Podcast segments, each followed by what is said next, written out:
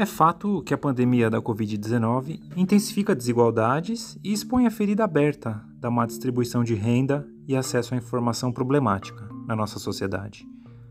Mas quanto desse dilema é de fato novo e quanto disso já não existia e apenas não notávamos com a devida atenção? Salve galera! Eu sou Vitor Ciola e esse é o podcast Filosofando. Hoje nós vamos discutir um pouco os impactos da pandemia do Covid-19 no acesso à educação pela população brasileira.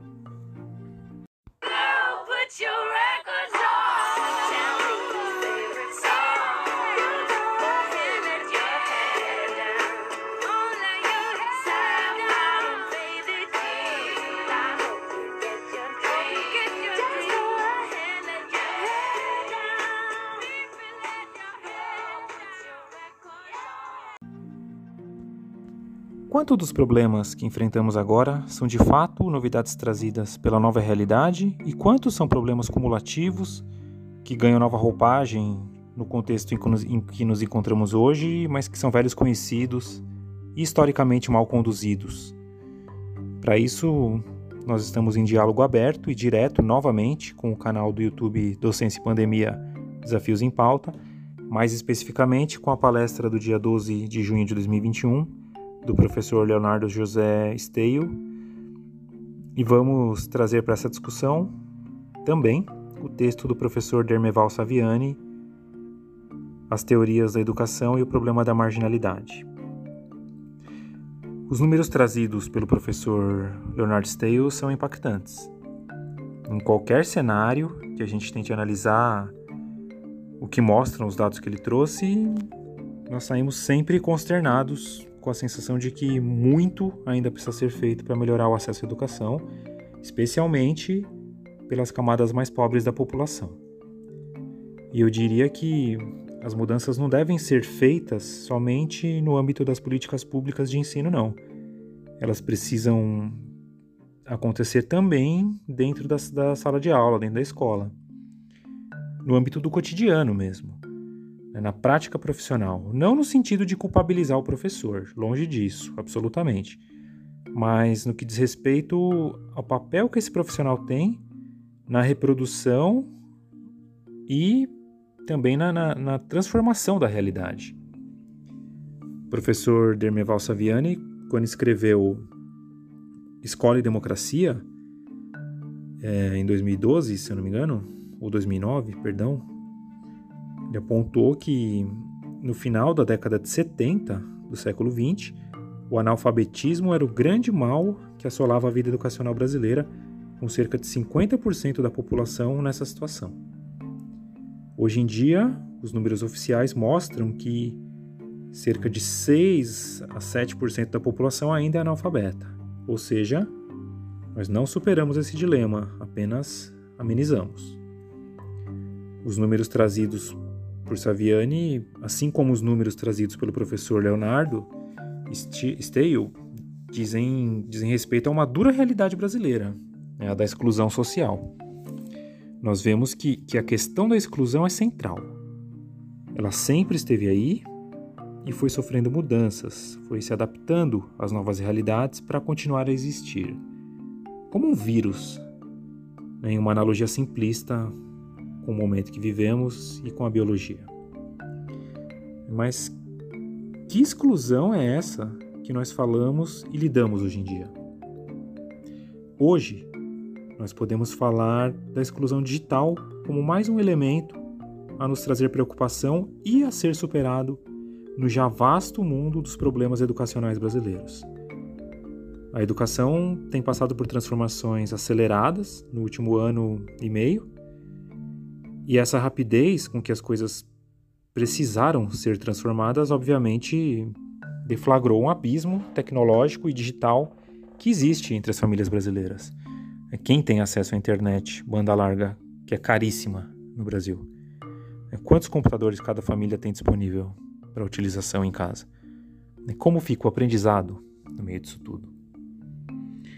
Nós temos acompanhado que a escola dá conta cada vez menos de lidar com os novos problemas trazidos pela sociedade contemporânea. Né? Aquela ideia da salvação pelo ensino e do conhecimento como instrumento de ascensão social, aos poucos vai sendo desconstruída pela realidade. Cada vez mais nós vemos que o acesso ao mundo escolar não é garantia de nada. Não garante sucesso material, não garante qualquer outro tipo de crescimento social. E por outro lado, nós vemos também que a ausência dele, a ausência dessa, do acesso à escola, né, a negação da vida escolar, é extremamente excludente. Né, porque todo e qualquer indivíduo que almeje alguma colocação no mundo do trabalho precisa ter passado pelo menos pelo ensino fundamental nos dias de hoje. Então vejam que o dilema não é simples. Né? Mas e o professor? Como é que ele se coloca nesse debate? Qual o papel do professor nisso tudo? Aqui eu acredito que o texto do Saviani seja fundamental para entendermos a importância do profissional da docência no meio desse processo complicado. Notem vocês que nós temos falado ao longo do nosso percurso intelectual no curso que o professor não deve se omitir do confronto. Haja vista a sua posição fundamental no sentido de, de formar cidadãos conscientes. Né? Fernando Pessoa, um poeta português tão bem escreveu e descreveu os dilemas humanos, tem uma célebre frase que diz assim: Trago comigo as feridas de todas as batalhas que evitei. Repito, trago comigo as feridas de todas as batalhas que evitei. Ou seja, de um jeito ou de outro, nós carregamos marcas que derivam das nossas escolhas. É evidente que nós sabemos a carga de trabalho do professor, a carga emocional que isso traz, a quantidade absurda de preparos pré durante e pós-aula. Né? Por isso eu disse no começo dessa discussão que não devemos culpabilizar o profissional. A intenção aqui não é essa, é sim tentar mapear as discussões, ajudar a construir estratégias de enfrentamento das crises. A análise estatística, bem construída, trabalha com uma linguagem que nos coloca de frente com a realidade crua. Né? A frieza dos números muitas vezes não são fáceis de se digerir. E aqui eu aproveito o ensejo então para agradecer o, professor Leonardo Steil por nos, possibilitar trabalhar com essa linguagem, né, que muitas vezes foge do padrão com o qual a gente está acostumado.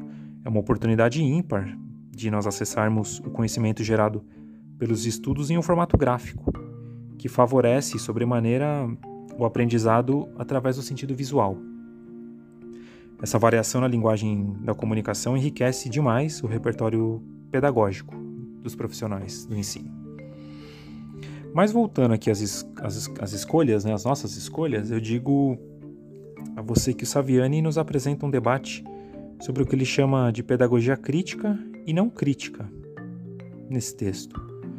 E eu acredito que, guardadas as devidas proporções e ajustes à nossa realidade, ele ainda se faz bastante atual.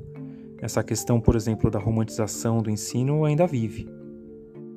Mas nós temos também a outra face dessa moeda, que é a realidade nua e crua da docência, que um país como o Brasil ainda lida. Né? A gente lida com questões viscerais, como a precariedade material em sala de aula, as mazelas sociais que interferem diretamente no trabalho em sala de aula, né, como a fome, por exemplo. Sob, sob esse ponto de vista, cabe então ao profissional da educação se entender como parte de uma engrenagem, né, que tem na exclusão social a sua consequência. Ou seja, o, o professor ele é sim parte do sistema. Ele não é marginal a esse modelo que muitas, muitas vezes leva ao seu próprio questionamento profissional. E aqui eu chego naquele momento de reflexão que eu tanto gosto, que é o momento da dúvida. É a provocação que dá sentido ao nosso trabalho. Eu pergunto como o professor deve lidar com tudo isso. Honestamente falando, eu não tenho essa resposta. Eu apenas penso que precisamos encontrar um caminho nem tanto ao mar, nem tanto à terra. Hum, a objetividade dos números precisam sim nos guiar e nos levar por caminhos de construção de uma educação libertadora. Num misto da dura realidade do Brasil e dos sonhos de uma democracia plena, viva e funcional que se reflita inclusive dentro da sala de aula.